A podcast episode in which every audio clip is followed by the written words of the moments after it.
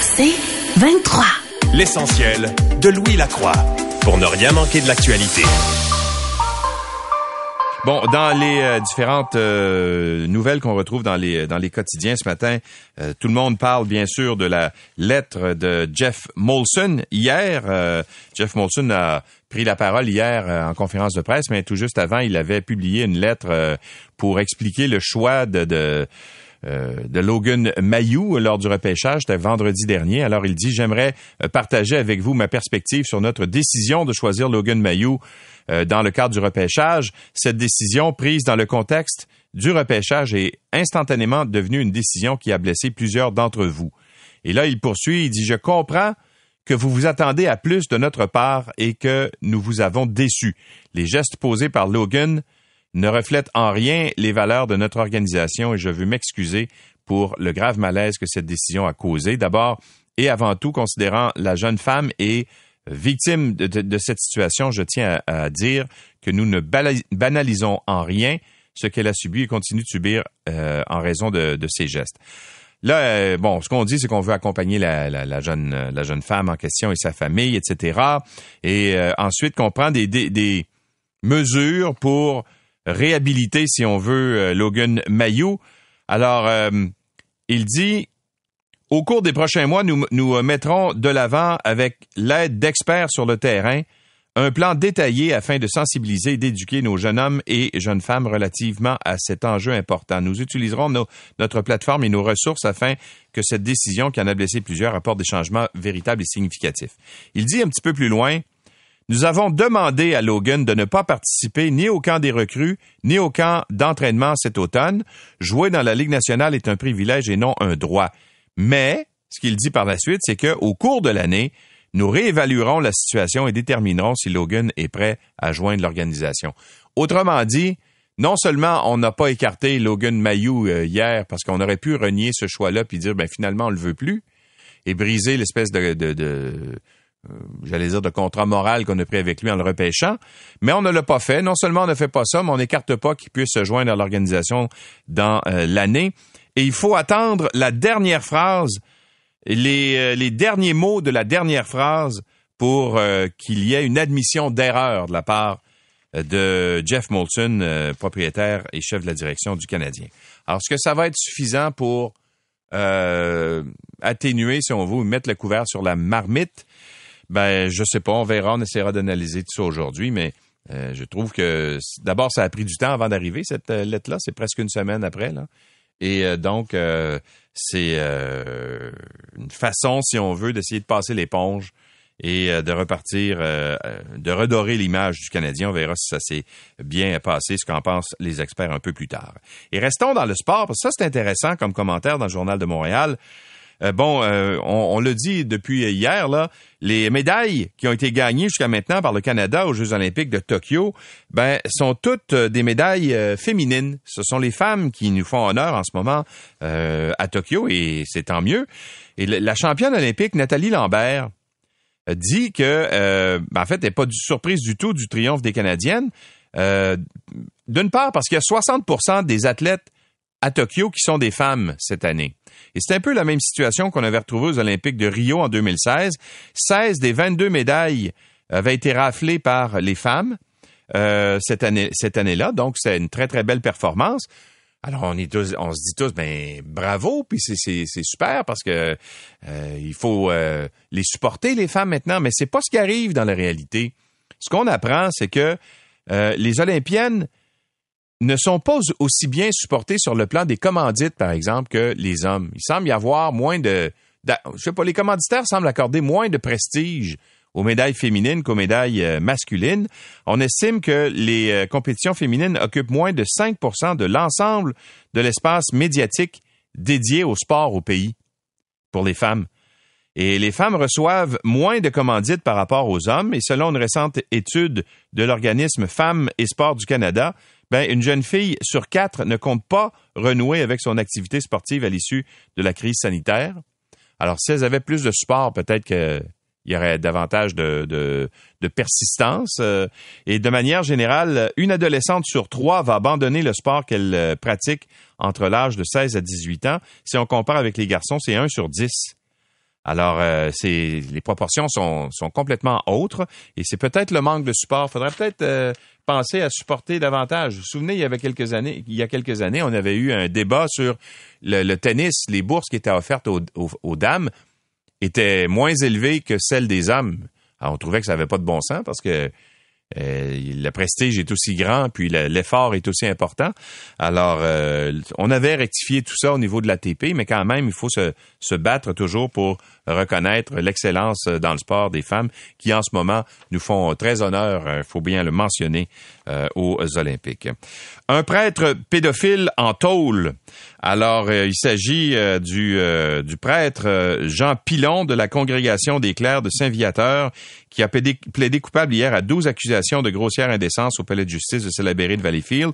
Il a 79 ans. Il a reconnu avoir fait 12 victimes, mais on pense qu'il y en aurait beaucoup plus que ça, parce qu'il y a un recours collectif en ce moment qui euh, a été euh, qui a été entamé, qui a été lancé et euh, qui regroupe 360 personnes, dont 58 sont des victimes du père Pilon. Mais lui, il en reconnaît, il en reconnaît 11 des victimes. Alors hier, il y avait des témoignages extrêmement euh, touchant et euh, donc euh, de gens qui sont des victimes de ce, de ce prêtre-là, de Jean Pilon, et qui sont venus raconter les nuits blanches, les flashbacks, l'insomnie qu'ils ont depuis ces crimes-là qui sont survenus il y a longtemps. Là. Il y a des gens là qui ont été victimes de, lui quand ils étaient adolescents, puis maintenant ils sont rendus dans la cinquantaine. Alors, euh, donc, en fait, ce, que faisait euh, l'homme en question, c'est que lui, il était enseignant, puis il y avait une pièce à côté. De, il, était animateur de pastoral. Puis euh, il y avait une pièce à côté avec un lit, puis il amenait les jeunes là, puis il les agressait sexuellement. Alors, tu sais, c'est effrayant. et parmi les onze victimes, il y a neuf d'entre elles qui ont raconté leur, leur comment ils ont vécu par la suite. Il y en a un qui dit J'ai fait des tentatives de suicide, dont une au collège. Je me suis auto-mutilé. J'ai fait des fugues. Quand je pense aux autres victimes, je me sens responsable. Peut-être que si j'avais dénoncé, on ne serait pas ici 30 ans plus tard. Ça, euh, la culpabilité, vous voyez, ça amène de la culpabilité alors que cette personne-là, pas à s'en vouloir de ça, elle était aux prises elle-même avec un, euh, tous les problèmes engendrés par cette agression-là. Donc, euh, mais il reste un sentiment de culpabilité de ces gens-là. Alors, euh, ben, bravo aux victimes d'avoir eu le courage de témoigner de, du traumatisme que ça leur a causé. Alors, puis il a pogné 42 mois. Alors, les victimes trouvent que c'est pas beaucoup compte tenu du calvaire qu'eux ont eu à subir euh, dans leur vie euh, personnelle durant toutes ces années. Euh, vous savez, je vous ai parlé hier, puis on en a parlé cette semaine également en entrevue de ces pesticides qui font un retour dans, dans l'actualité parce que Santé Canada propose d'autoriser jusqu'à sept fois plus de traces d'insecticides, de fongicides, entre autres dans les framboises, les mûres, les bleuets sauvages, euh, et autres petits fruits qui arrivent bien souvent de l'extérieur du, euh, du, Québec. Et là, il y a des consultations qui se déroulent, puis euh, Santé Canada dit, ben, on pourrait peut-être augmenter ça. Alors que tout le monde dit, ben voyons donc, c'est quoi cette histoire-là? faut les réduire, au contraire. Et là, on s'était rendu compte que, entre autres, il y a une demande qui venait de la multinationale Bayer, qui est propriétaire de Monsanto, qui est un fabricant de, glyphosate, qui est un pesticide dont on, sait qu'il est dangereux pour la santé. Et là, euh, dans, euh, dans l'Estrie, il y a des gens qui se demandent, des producteurs de petits fruits, qui disent, ben voyons donc, comment ça se fait qu'on fait ça? Euh, Olivier Simard, qui est propriétaire de la ferme au Pré Bleu, comprend pas du tout la démarche qui est derrière Santé Canada. Il cherche, à, lui, au contraire, à diminuer l'utilisation des pesticides dans les champs. ça n'a pas de bon sens. Eux autres veulent les augmenter, nous autres, on cherche à les diminuer. Alors, qu'est-ce qu'on fait? Euh, même son cloche de Richard Vera, qui affirme que nous, on a, euh, n'a jamais demandé demander ça, ce n'est pas un besoin, mais on est en train d'accorder ça. Alors, dans euh, à Radio-Canada, il y, a un article intéressant ce matin qui vient jeter un peu de lumière sur l'origine de cette demande-là pour les petits fruits c'est le fabricant Syngenta qui fabrique aussi des pesticides qui est en arrière de ça, qui lui aimerait bien ça en vendre des pesticides. Euh, tu sais, ces compagnies-là, ils cherchent à faire des profits. Alors, et ça viendrait des producteurs de bleuets de la Colombie-Britannique, parce qu'eux sont vraiment les plus importants producteurs de bleuets au Canada. Et donc, ils exportent leurs petits fruits vers chez nous. Puis ils aimeraient bien ça, avoir davantage de pesticides dedans pour améliorer leur productivité. Alors, ça viendrait de là. Alors, voyez ce que disait Louis Robert? Il y a quoi, il y a deux, c'est quoi, il y a deux ans quand c'était sorti ce, cette espèce de, scandale là. Eh bien, ben c'est vrai. Il y a des pressions qui sont faites sur les producteurs et même sur Santé Canada, sur les autorités, pour qu'on vende davantage de ces, euh, euh, de ces, de ces pesticides-là, alors qu'il y a d'autres méthodes qui fonctionnent pour limiter justement euh, tous ces pesticides et ces, produits chimiques qu'on met dans nos cultures. Ça fonctionne, mais c'est c'est moins populaire parce qu'évidemment, il y a du lobby qui se fait de ces grandes multinationales. Euh, un hôpital sur trois est dans le rouge depuis euh, le début de la COVID. C'est ce que euh, nous dit ce matin Héloïse Archambault dans le Journal de Montréal. La pandémie a frappé durement les finances dans le réseau de la santé alors que le tiers des établissements a terminé la dernière année dans le rouge. On parle de déficit cumulé de 125 millions de dollars. Il y a 11 établissements de santé sur 34 qui ont terminé l'année financière en déficit. Les plus importants, là, je vais vous les donner. Le CHUM à Montréal, 29,6 millions dans le trou. Euh, le 6 Abitibi-Témiscamingue est en deuxième place, 21,8 millions. Après ça, dans les autres euh, importants, là, il y a, mettons, euh, le 6 de la Côte-Nord, 18,3 millions. Le CUSUM, 16,9 millions. À part ça, le 6 de l'Est de Montréal, 12,1 millions. le 6 du Nord de l'île de Montréal, 8,2 millions. Bref, ça totalise près de 125 millions de dollars de déficit. Alors, il n'y a pas juste là remarquer la, pandémie qui a amené ça. Il y a d'autres euh, raisons aussi. Euh, au CHUM, entre autres, euh, où on obtient le pire déficit, on explique la situation par un manque de budget depuis l'ouverture du méga hôpital. Alors, ils ont construit un gros, gros, gros hôpital, mais ils n'ont pas suffisamment de financement, en tout cas selon ce qu'ils disent, pour, pour s'en occuper, pour l'administration. Ottawa, pendant ce temps, et ça, euh, ça, ça fait toujours euh, des étincelles quand Ottawa s'implique dans ce dossier-là. Vous vous souvenez, euh, Terre-Neuve, un moment donné, a dit, ben, on va aller au Labrador, nous autres, il y, a le fleuve Churchill, qui est un gros fleuve, on va construire un, immense barrage qui s'appelle Muskrat Falls et qui va permettre de produire de l'électricité pour les gens de Terre-Neuve, mais aussi pour l'exportation. Alors, ça va être parfait on va faire comme le Québec, autrement dit, puis on va se financer avec ça. Or, euh, ce qui s'est passé, c'est que il y a eu plein de retards, puis ça a coûté des, il y a eu des surplus épouvantables, de sorte que euh, le gouvernement de Terre-Neuve et Labrador est en train de se mettre dans le trou avec le projet. La province est sur le bord de la faillite. On avait déjà accordé de l'aide qui venait d'Ottawa de 8 milliards de dollars pour soutenir le projet de centrale là-bas. Or, c'était pas assez. Donc, on a décidé de rajouter 5,2 milliards là-dedans. Alors, euh, il y a euh, Ottawa va verser 1 milliard en prêt pour le projet et 1 milliard en investissement dans la ligne de transport qui va permettre d'acheminer l'énergie produite à la centrale jusqu'à l'île euh, de Terre-Neuve. Et il y a 3,2 milliards qui vont provenir des taxes qu'aurait normalement perçu le gouvernement fédéral sur les retombées du projet d'extraction pétrolière en mer Donc, on dit, ben, au, lieu de prendre l'argent, gardez, cet argent-là en taxes et donc financer votre projet avec ça. Alors, euh, Justin Trudeau, lui, dit que ça va aider le Canada à diminuer ses émissions de gaz à effet de serre. Mais en réalité, euh, la, raison pour laquelle on fait ça, c'est parce que euh, la province est en train de tomber en faillite, littéralement. Alors là, il y a la chef de l'opposition officielle à l'Assemblée nationale, Dominique Anglade, qui est en beau furie parce qu'elle dit financer à cette hauteur-là le projet de Muskrat Falls, c'est le fédéral qui finance euh, directement, en fait, un projet qui vient en concurrence avec Hydro-Québec. Euh, Hydro-Québec a le plus important euh, réseau hydroélectrique au pays et ça a été développé sans l'aide du fédéral. Alors, il y a un petit peu une injustice, selon Mme Anglade, dans l'aide qui a été accordée justement au, au fédéral. Bon, euh, on n'a pas beaucoup parlé de la, de la pandémie, alors je vais vous en parler maintenant. Euh, la vaccination contre la COVID-19 va bon train dans les cégeps et les universités. Tous les quotidiens en parlent ce matin. Euh, on devrait continuer à aller de l'avant avec le projet qui vise à ramener tout le monde en présentiel dans les cégeps et les universités à compter de l'automne prochain. quand on regarde les taux de vaccination, là, il y a 82% des étudiants des établissements collégiaux de la province qui ont reçu une première dose de vaccin. Et dans les universités, le taux grimpe à 86% alors c'est assez élevé. Ça, c'est pour une première dose. Euh, il y a plus de la moitié des étudiants universitaires qui sont maintenant euh, protégés adéquatement, c'est-à-dire qu'ils ont euh, reçu deux doses. Et donc, on va garder le cap sur la rentrée en présentiel pour cet automne. C'est ce que ce qu'on dit là au, au, ministère de, l'enseignement supérieur. Euh, pour l'instant, il n'est pas question de changer de projet ou en fait de, dire, par exemple, vous, restez à la maison euh, euh, ou, restez la moitié du temps, ou comme on avait fait un peu pendant pendant la pandémie. Et dans les universités montréalaises, la proportion d'étudiants qui a reçu une première dose de vaccin oscille entre 81 et 87% Alors c'est quand même assez élevé, ce qui permet d'aller de l'avant.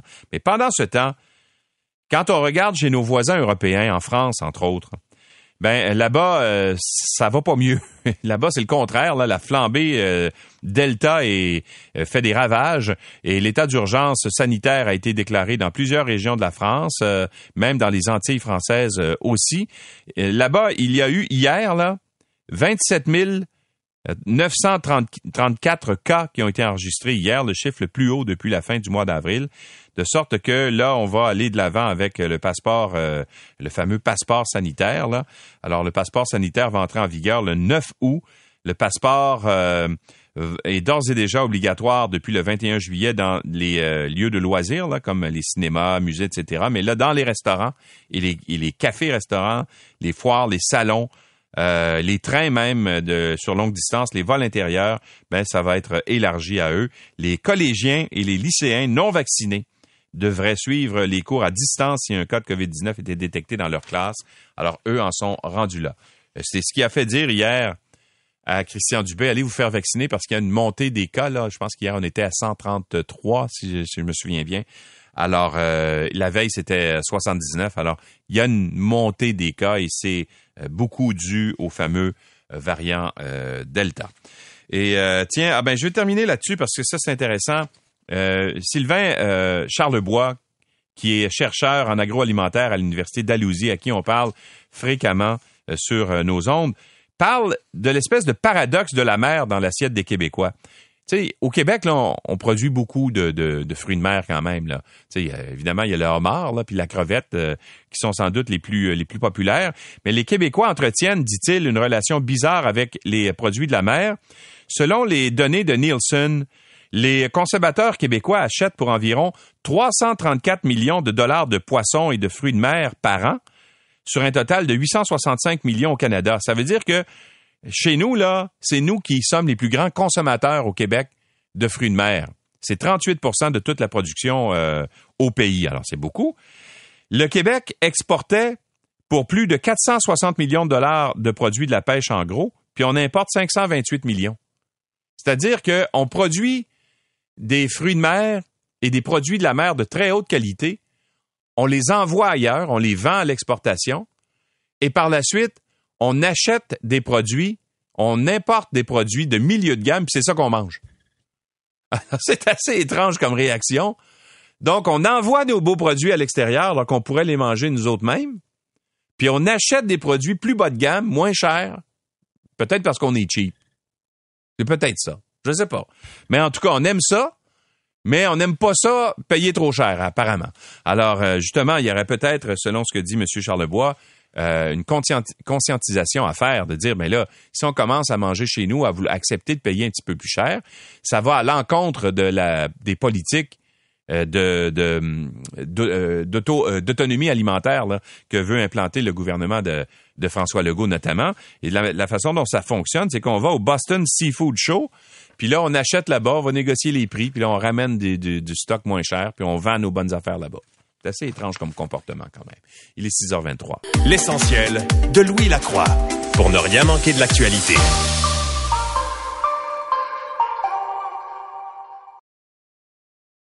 L'essentiel de Louis Lacroix, puisqu'il faut se lever même l'été pour ne rien manquer de l'actualité.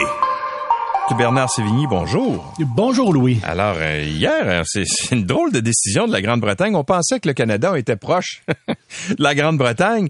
Et là, ben, la Grande-Bretagne ouvre euh, ses frontières aux touristes en disant, ben, vous n'aurez pas besoin de faire de quarantaine quand vous allez arriver chez nous si vous êtes dans l'Union européenne ou des Américains. Mais au Canada, on veut rien savoir. Exact. La quarantaine est élevée, mais il faut dire, euh, Louis, que euh, le test négatif dans les 72 heures avant le départ et le test à l'arrivée, ça c'est maintenu. Mais quand même, quand même, c'est un assouplissement pour euh, favoriser, dit-on, euh, l'achalandage touristique. En fait, l'approche se veut progressive et ce qu'on vise dans le fond, c'est les marchés les plus importants pour qui la Grande-Bretagne est une destination touristique mais comme tu le dis, on ne fait pas le poids. Euh, le Canada, autant démographiquement que économiquement. Écoute, le marché euh, américain pour les Britanniques, euh, si on prend les chiffres de 2019, c'est 4 millions et demi de touristes américains, alors que le Canada a seulement 875 000 touristes. donc, il semblerait... un des arguments aussi, c'était de dire euh, on parle de l'unification des familles, là, parce que souvent il y a des euh, y a des, des gens qui sont originaires dont les familles sont en Angleterre puis qui vivent au Canada, puis c'est un pays du Commonwealth, puis tout ça. Et il y a beaucoup de familles euh, canadiennes qui ont de la qui ont de la famille, plutôt du Canada anglais là, qui ont de la famille en Grande-Bretagne. Oui, évidemment, il y a des considérations qui, euh, et c'est vrai pour euh, la réunification des familles euh, américaines, canadiennes, il y a des dispositions qui existent déjà, mais ce sont des, des dispositions, je dirais pas humanitaires, mais, mais qui viennent toucher des éléments un peu plus fondamentaux alors que là on est on veut attirer des dollars. L'industrie touristique euh, puis on en a déjà parlé Louis c'est extrêmement important et euh, les pays se positionnent euh, de plus en plus. Bon est-ce que est-ce que c'est discriminatoire? Est-ce que oui. Est-ce que c'est dans l'ordre des choses également? Parce que on a demandé à la ministre Christopher Freeland qu'est-ce qu'elle en pensait mais chaque pays a ses critères chaque pays décide qui veut sur son territoire. Et d'ailleurs le Canada fait la même chose. Hein? Euh, aucun touriste n'est encore accepté sur le territoire canadien. On parle évidemment le 9 août les Américains, le 7 septembre les autres touristes, mais euh, on fait nos choix et on a nos critères. mais là sur quoi euh, j'ai un questionnement. C'est le fondement de cette décision-là. Je, te donne quelques chiffres, Louis. En Écosse, bon, l'Écosse, c'est 5 millions et demi de personnes. On dit qu'on va attirer les touristes et on veut s'assurer en même temps de la protection de la santé des Écossais. Et euh, le gouvernement écossais dit, nous, on a le contrôle sanitaire, un contrôle qui est suffisamment élevé pour pouvoir accueillir des touristes. Regarde des chiffres. C'est vrai que par groupe d'âge, euh, euh, ça se compare. Les 40 ans et plus euh, sont mieux vaccinés en Écosse qu'au Québec, par exemple, mais un peu moins chez les 40 ans et moins. Hier, tu sais qu'au Québec, on en parle, il y a eu 133 cas, aucun décès. et en Écosse, hier, il y a eu 1179 cas, 9 décès, 474 hospitalisations. Écoute, c'est presque 8, euh, 10 fois plus élevé. Et euh, en Écosse, on dit on a le contrôle. Euh, ici, là, ça s'appellerait une gestion de crise, avoir 1200 cas dans une journée. Mais en Écosse, on dit non, on adoucit, on a le contrôle. On n'a pas, je pense, la même définition, c'est quoi avoir le contrôle sur la crise sanitaire? Oui, exactement, parce que les autres, ils se comparent peut-être avec l'Angleterre à côté, puis ils se trouvent bien bons. bon, là, nous, on, a encore six semaines pour avant l'ouverture, donc euh, on peut euh, augmenter ces taux de vaccination. Ouais, ouais, là, là. Euh, la, la, rentrée au cégep et à l'université, ça devrait se faire en présentiel tel que prévu. les taux de vaccination chez les cégepiens et les universitaires sont quand même assez élevés. Hein? Très encourageant. Souviens-toi la cible que la ministre McCann avait euh, annoncé, c'était 75% euh, de doublement vaccinés. Les prévisions, on parle de 80% 79% au cégep, 83% pour les universités, donc pas de distanciation. On jase encore pour le port du casque, là, il y a des discussions, mais est-ce que tout ça, ça demeure suffisant aujourd'hui? Et c'est ça qui est la question. Et, et de l'avis de plusieurs experts, non, c'est pas suffisant. On devrait monter à 85-90 pourquoi? Mais parce que, comme le répète le ministre Christian Dubé, 95% euh, des nouveaux cas sont chez les non vaccinés ou les non complètement vaccinés. Le variant Delta, on le sait, la propagation est rapide. Les activités sont à l'intérieur euh, euh, dans les institutions. Alors, moi, je pense que le l'incitatif d'être pleinement vacciné pour assister aux cours, je sais que Québec veut pas aller là à ce moment-ci, mais ce serait le meilleur incitatif, euh, un incitatif qui est probablement meilleur que la loterie. Mm. Euh, il va y avoir des, des, des, cliniques sur les campus.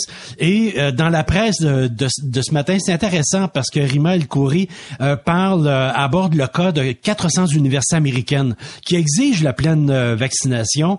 Et il y a des étudiants qui ont, porté ça en, en cours à l'université de l'Indiana et le juge a tranché en faveur des universités en disant non, non, non, c'est l'intérêt public hmm. qui prime. Alors, euh, est-ce qu'on devrait faire ça euh, au Québec?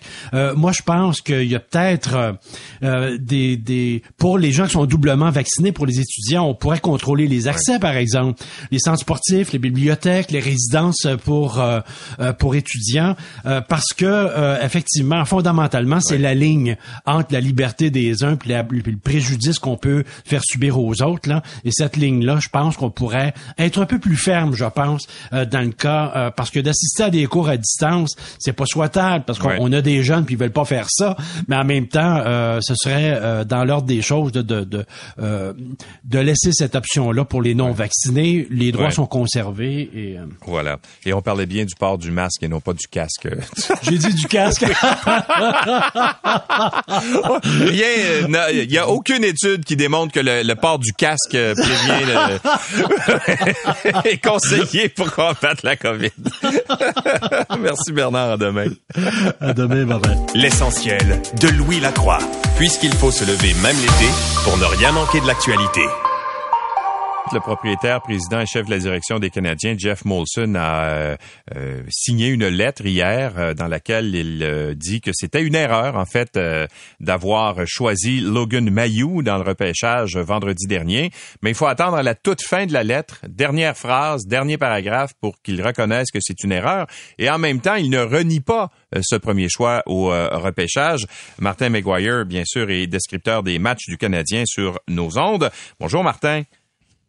Bonjour Louis. Alors, il y, a, une reconnaissance que c'est une erreur, mais en même temps, euh, il n'y a, pas, il a pas question que le Canadien le laisse de côté, en tout cas pas pour l'instant. Ben, ils vont le laisser de côté d'une certaine façon, Louis, parce que euh, il sera pas invité au camp d'entraînement. Il vient pas au camp des recrues, il vient pas au camp principal. Là, il renverse. Euh, il, a, il a dit lui-même là qu'il a pris cette décision-là, le propriétaire. Il renverse donc la décision de Trevor Timmons, euh, le, vice-directeur général, et le directeur général Marc Bergevin, qui eux souhaitaient l'inviter au camp malgré tout. Alors, on va le laisser à London pendant la prochaine année. Euh, on va superviser, on va regarder bien sûr son évolution, comment les choses vont se passer. Et de toute façon, Louis, ils ont deux ans pour se commettre avec lui. Euh, c'est un joueur repêché par la Ligue canadienne junior. Alors, au bout de deux saisons, si on n'a pas euh, si on n'a pas atteint des objectifs avec lui, on va tout simplement le, retourner au repêchage. On va le laisser partir. Mhm. moi, je pense que c'est un scénario qui pourrait se terminer comme ça. Couture, Logan Mayou, lui, pourrait euh, remettre sa vie en place, remettre sa vie sur les rails, sa carrière sur les rails, et le Canadien voir ensuite. Euh, il y a quand même euh, les, les, les, mots ont été quand même percutants quand je lui ai demandé euh, pourquoi il n'avait pas euh, imposé son veto, sachant que ces hommes de hockey, avant même le repêchage, là, après la finale, avaient l'intention de, de, repêcher Logan Mayhew. Et, et, il a, la phrase a été shame, shame on me. c'est mon erreur. C'est donc il prend ça sur ses épaules à lui. Il l'a pris sur ses épaules. Il est allé sur la place publique hier pour prendre les coups. Euh, pour dire c'est moi comme chef d'entreprise qui a erré, il a parlé de manque de jugement. Euh, moi, j'ai Rarement j'ai vu un propriétaire aller aussi loin dans une situation comme celle-là. Euh, la position de Marc Bergevin a été un peu étonnante parce que, euh, selon moi, il partage aussi cette responsabilité et ce manque de jugement avec son propriétaire, sauf qu'il l'a pas exprimé. Lui a simplement dit qu'il était d'accord avec la lettre euh, de son de son président, de son propriétaire. Bon, l'autre question que ça sous est-ce que c'est est-ce que c'est suffisant, tu penses, pour ramener le calme euh, autour du Canadien? Parce que l'image a été euh, assez ébréchée là, au cours des de la dernière semaine. L'image a été entachée. Ça va être intéressant de voir ce qu'ils vont faire pour justement reconstruire les petits morceaux d'image qui sont tombés euh, dans cette histoire-là. moi, je pense que quand Jeff Molson est venu, a fait, a publié sa lettre et qu'il est venu devant euh, les quelques médias qui ont été conviés pour le point de presse hier, dont j'ai fait partie, là, euh, je pense que il avait déjà validé avec certains de ses partenaires là, euh, les fameux important commanditaire là qui avait soulevé quelques questions euh, en disant ben on voudrait avoir des réponses. D'après moi, ces réponses-là avaient été données directement à ces gens-là par la haute direction du Canadien avant le point de presse. Alors cet aspect-là de la situation va être réglé. Moi, je pense que quand on est venu sur la place publique, on savait que du côté des commanditaires et des partenaires là, mm-hmm. euh, on aurait répondu euh, aux attentes de ces gens-là. Par la suite, ben le petit bout de phrase, le seul petit bout de phrase de Marc Bergevin est quand même une, conclusion par rapport à ça, Louis, c'est que ce sera les, ce sont les actions. Après ça, ce seront les actions du Canadien qui vont faire en sorte que le public va dire, les partisans vont dire, bon, ok, euh, ils, prennent leurs responsabilités. Alors là, c'est plus le temps de parler, c'est le temps de poser des gestes. Puis ça, ça va être intéressant. Geneviève Paquette, euh, qui va chapeauter le dossier, euh, c'est une personne très compétente, qui a beaucoup de jugement. Elle travaille depuis longtemps à la Fondation des Canadiens pour l'enfance, et, et, je pense qu'elle est une bonne personne pour amorcer des, des, des démarches qui vont faire en sorte que peut-être que la, la, confiance des partisans euh, sera sécurisée par rapport à ça, justement. Ouais. Bon, parle-moi un peu des, des joueurs qu'on a, qu'on a repêchés hier. Entre autres, on cherchait un, un successeur, si on veut, à Shea Weber, parce qu'il est pas là, là euh, pour la prochaine saison, à tout le moins. Là. Et, et peut-être même plus. Et peut-être même plus, exactement. Puis on est allé chercher des Québécois, entre autres choses. Alors ça, c'est une bonne nouvelle. C'est une bonne nouvelle pour ça. Euh, moi, je pense que David Savard, c'est une acquisition euh, solide. Euh, lui, il, il pourra pas prendre toutes les responsabilités de chez Weber. Il deviendra pas le capitaine du Canadien. Il deviendra pas le numéro un à la défense.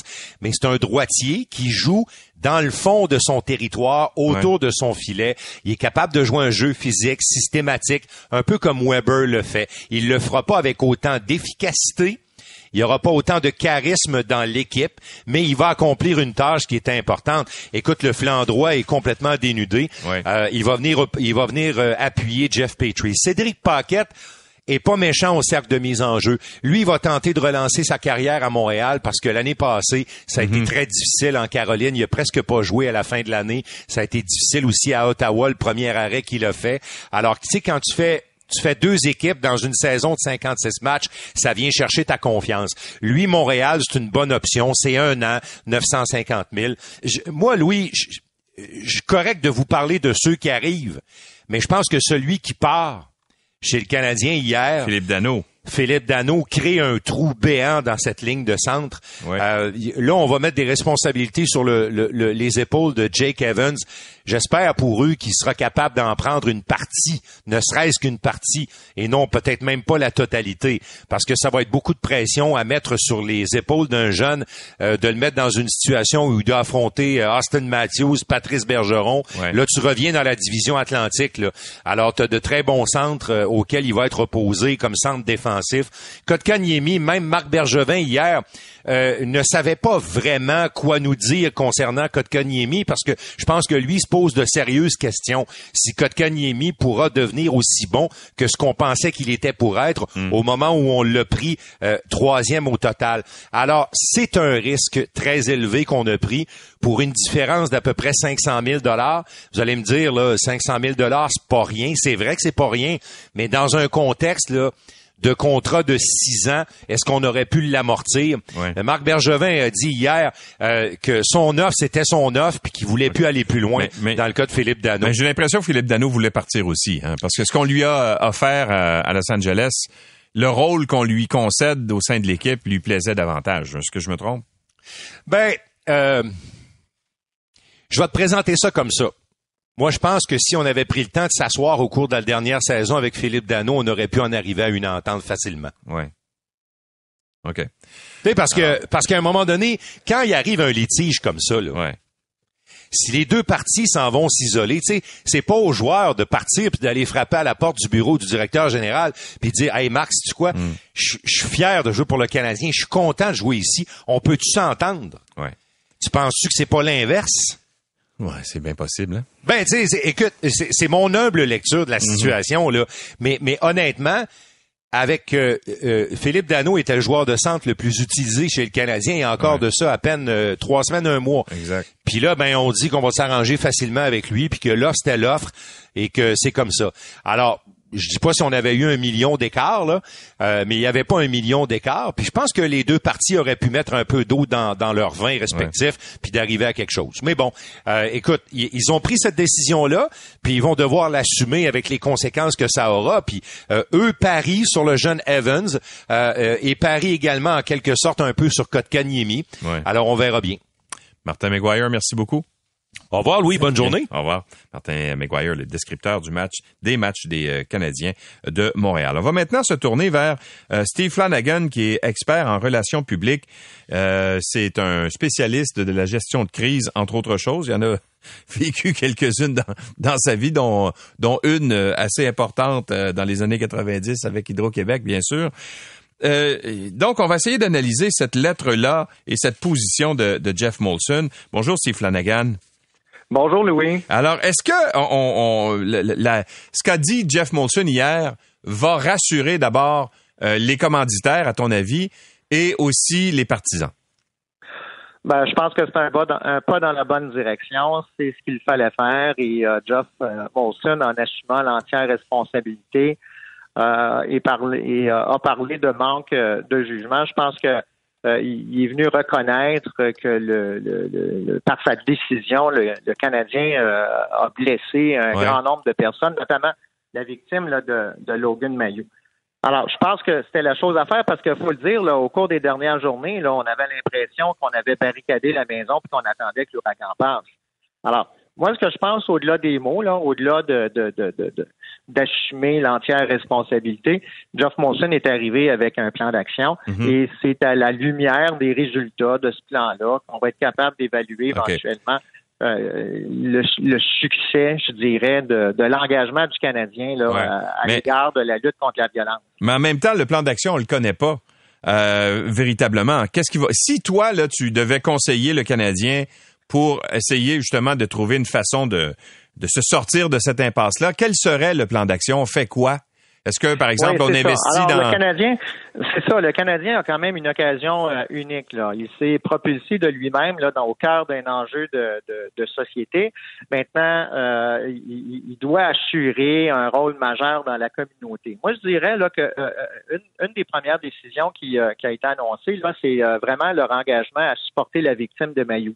Je pense que ça, c'est important et pour peu que la victime et sa famille acceptent l'aide du Canadien, euh, ça peut être très réparateur. Donc, déjà là, ça peut être positif. Mais au-delà de ça, le Canadien a de l'argent, le Canadien a de l'influence, le Canadien a des contacts. Le Canadien est une entreprise qui fédère une large proportion euh, de la population. Euh, le Canadien a des plateformes qui ont énormément de, de portée.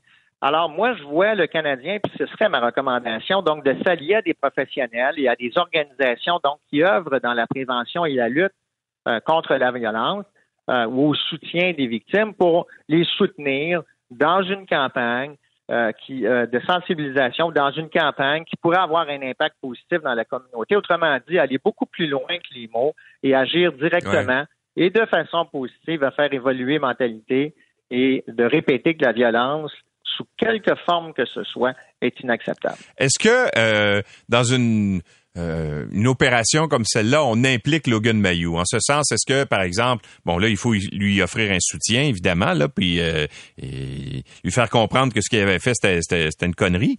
Mais est-ce que euh, une des façons de s'en sortir, ce serait pas de prendre Logan Mayou puis de le mettre justement dans un de faire des témoignages avec lui, ou je sais pas trop. Tu comprends? De l'impliquer dans une campagne comme celle-là. Ben là, je pense que dans un premier temps, il y a sa démarche personnelle à faire. Là, puis euh, on a pris l'engagement de le suivre. Puis je trouve que à son âge, déjà avoir été repêché premier choix du Canadien, puis de l'avoir plongé là, dans une conférence de presse dans les, les heures qui ont suivi, je pense que euh, c'est beaucoup sur les épaules du jeune. Et, et, et c'est pas c'est pas aux jeunes je dirais, de prendre cette responsabilité-là. C'est vraiment au Canadien, puis dans ce sens-là, je pense que le Canadien peut utiliser tout son pouvoir, toutes ses ressources euh, pour euh, pour venir faire une différence dans la communauté puis de puis de s'impliquer. Alors, sur quelle façon, avec quel porte-parole ou peu importe, euh, ça, c'est à voir. Mais Logan Mayou, on le connaît pas. Là. Je veux dire, il y a 18 ans, puis euh, je pense qu'il y a, il a sa propre démarche à faire. Mm-hmm. Alors, je pense pas que c'est à lui d'assurer ce, ce rôle-là, mais vraiment aux Canadiens là, de travailler là, à développer une véritable campagne là, qui, euh, qui peut avoir une portée, là, une efficacité là, auprès des jeunes particulièrement. Bon, tu as sans doute lu la, la lettre de Jeff Molson hier. là. Euh, moi, ce qui m'a surpris, il y a deux affaires qui me, qui, qui, qui me, qui me titillent un peu. D'abord, la reconnaissance qu'on a fait une erreur en, euh, en, en, sélectionnant Logan Mayo arrive à la dernière phrase du dernier paragraphe. C'est là que ça arrive. Et ensuite, au point numéro 3, on dit nous réévaluerons la situation et déterminerons si Logan est prêt à joindre notre organisation au cours de l'année.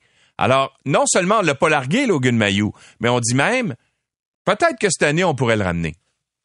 Ben, je pense pas, non. Euh, je pense que c'est beaucoup plus euh, au cours de la prochaine année, on va superviser son, euh, sa, démarche personnelle, son processus de, réhabilitation. C'est vrai que le Canadien aurait pu, dès le départ, dans, sa, dans, sa lettre et dans ses, dans ses communications, donc de reconnaître tout de suite son, son manque de jugement, parce que, dans le fond, on a tous été surpris et, choqués par cette décision-là. Ben, presque toutes les équipes de la Ligue nationale avaient, euh, avaient, laissé passer ce, choix-là, alors que le Canadien a fait preuve, je dirais, d'un opportunisme crasse là, par rapport à ça. Puis encore là, veut dire, euh, le joueur, il n'a pas encore joué un match dans la Ligue nationale, on, verra. Mais, mais au-delà de ça, euh, peu importe à quel niveau là se situe là cette, cette reconnaissance-là ou ces excuses-là, c'est ce qui fait la manchette aujourd'hui. Alors c'est ce qu'on c'est ce qu'on retient. Maintenant, au-delà des mots, on va dire ça va prendre des, euh, des actes. C'est une chose, là, euh, tout ce qui se fait autour de Logan Mayou. Moi, je pense que c'est important, on devrait aussi faire le focus là-dessus, là, qu'on va supporter la victime, là, de, puis on verra de quelle façon le Canadien va le faire, puis peut-être qu'ils nous le diront pas, mais si du côté de la famille et de la victime, veut dire on est satisfait puis que ça peut aider, euh, dans son, son, processus à elle, ben ça sera déjà ça mhm. de, de, de, de, positif. Mais je pense que euh, pour s'être plongé au cœur d'un enjeu de société, dire, le Canadien n'a pas le choix d'utiliser ses mhm. ressources pour donner un coup de main à ceux qui sont vraiment en première ligne sur dans la lutte contre la violence aux femmes ou quelque violence que ce soit. Steve Flanagan, merci beaucoup d'avoir été avec nous. Ça me fait plaisir, Louis. Au revoir. Steve Flanagan est expert en relations publiques de Flanagan Relations publiques, justement, qui porte son nom. L'essentiel de Louis Lacroix pour ne rien manquer de l'actualité.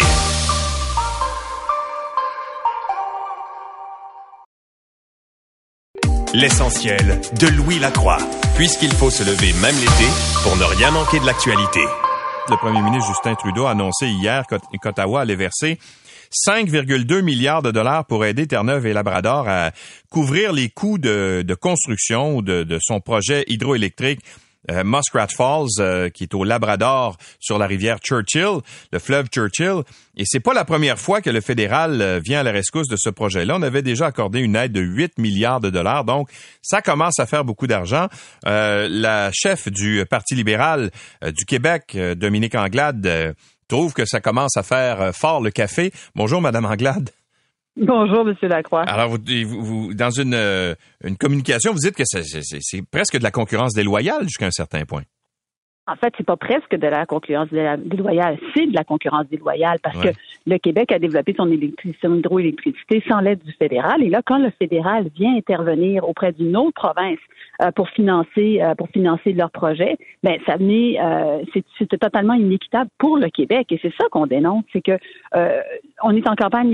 Je, je comprends qu'on soit en campagne électorale, mais là, on parle de milliards de dollars investis de la part du fédéral.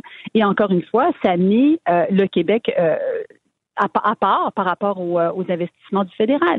Et cette concurrence déloyale, non seulement doit être dénoncée, mais on doit aussi trouver des, des alternatives. On peut très bien asseoir les provinces ensemble puis discuter du projet. On est rendu à 14 milliards pour ce projet-là. Euh, et encore une fois, les, les, les, risques financiers sont assurés par le fédéral, alors que c'est pour une province. Bon, alors on, fait quoi là par, euh, parce que tout à l'heure, je sais pas si vous avez entendu Stephen Guilbeault, euh, le ministre euh, fédéral du patrimoine, qui disait ben il fallait aider, on n'a pas le choix d'aider Terre-Neuve, ils sont sur le bord de la faillite, et puis si on les aidait pas, ben les tarifs d'électricité là-bas auraient augmenté. Alors il y a une reconnaissance directe là que c'est qu'on aide Terre-Neuve parce qu'ils ont mal administré ce projet-là. Alors on fait quoi? On fait une compensation semblable pour le reste des provinces? Ben, je pense que ce qu'on devrait faire, c'est asseoir les provinces qui sont touchées par cette décision-là, notamment le Québec, puis trouver des solutions qui fassent en sorte qu'on ne soit pas euh, laissé pour contre le Québec dans cette situation-là. Encore une fois, depuis le départ, c'est pas la première fois que ça arrive, ça, Monsieur Lacroix. Vous savez, quand euh, il y a eu déjà des motions unanimes votées à l'Assemblée nationale pour dénoncer l'implication du fédéral au moment où ils avaient investi justement les 8 milliards initiaux. Puis là, on est rendu à 6 milliards de plus puis on dit ben c'est correct qu'on n'a rien d'autre à faire ou est-ce qu'on s'assoit?